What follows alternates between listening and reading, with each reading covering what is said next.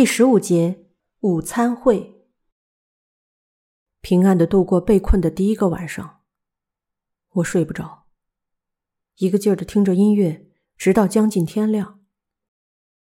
祥太郎一副毫不担心的样子，好像熟睡了一晚。一去那个卷扬机的房间检查水量，楼梯的第二级就被水淹没了。大概明天中午过后，水就会开始一点点进入地下二层吧。早上八点左右，我们去了食堂。虽然祥太郎开了三个罐头，但我没有胃口，默默的坐在他旁边。不久，花和沙野家也来了。花忍住打哈欠，不高兴地说：“昨天晚上，麻衣和龙平发生了什么事啊？”我说出了史奇家的笋斗和龙平之间发生的纠纷。他们两个人，尤其是沙野家。看起来非常赞同。那么，还是早点找机会和史奇先生他们商量商量比较好吧，在事情搞砸之前。是啊，办得到的话。不过，马一和龙平那边，就算我们让他们好好相处，感觉也没什么用啊。我不禁说的好像是别人的事情一样。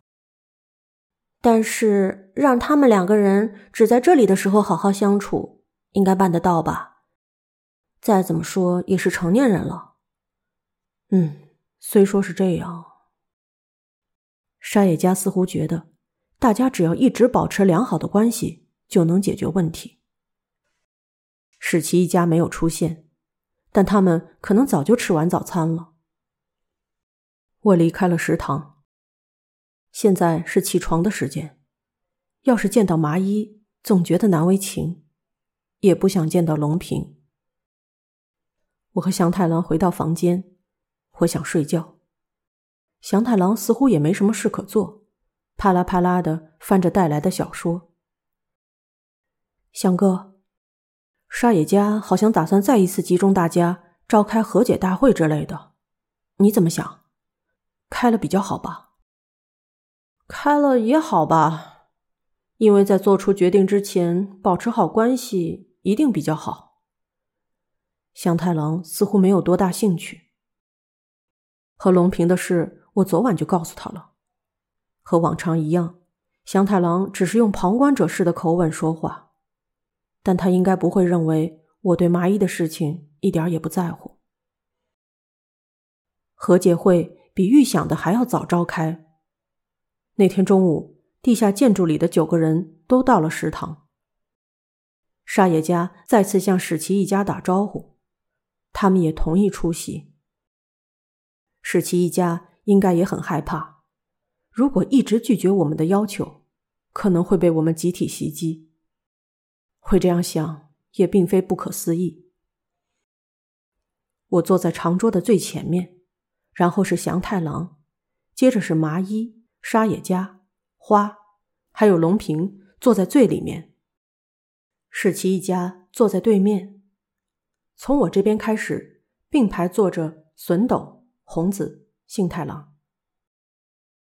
所有人面前都放着香辣肉酱罐头、水果罐头和水杯，姑且摆出了午餐会的样子。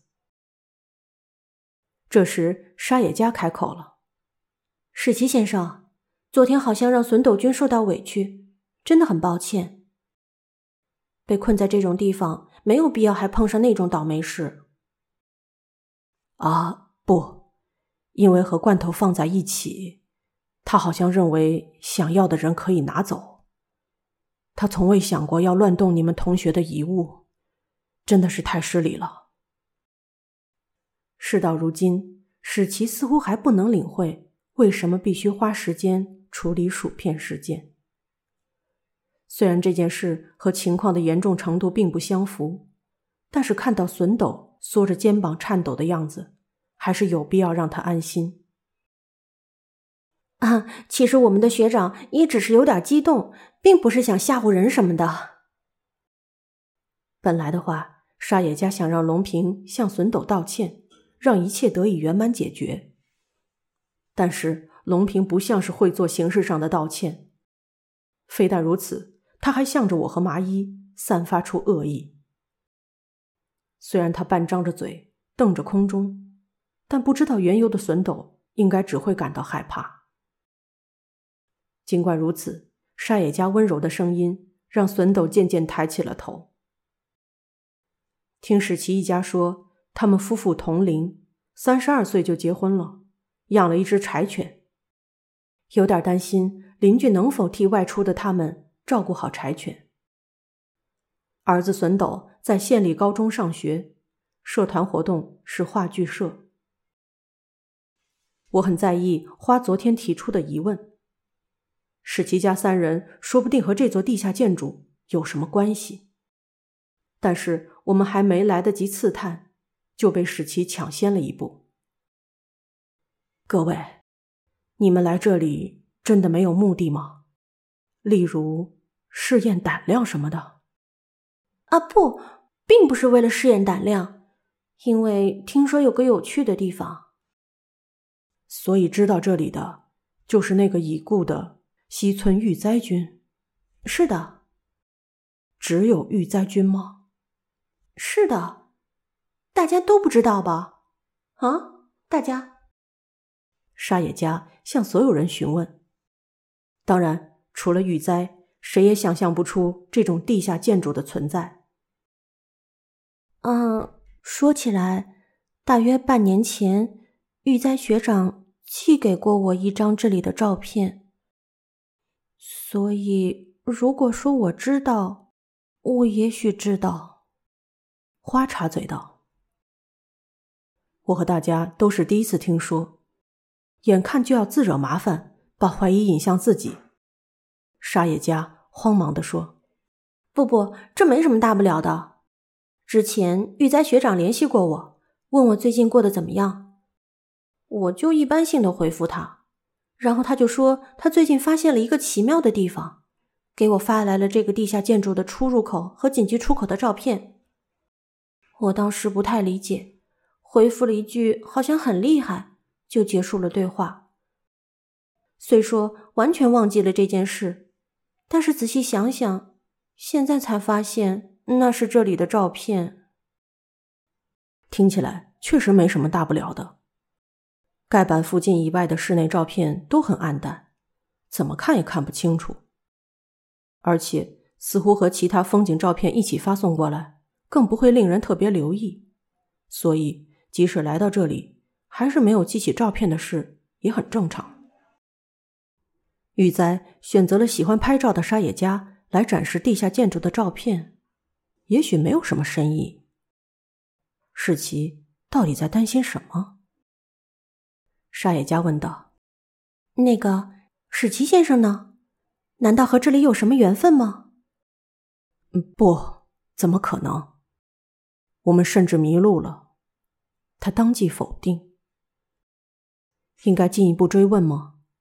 史奇看起来有些动摇，但是谁也没有做好准备展开战场，所以我们彼此保持客气，没有再问下去。最后，史奇好像焦急的说：“那么事件怎么样了？明白了什么吗？”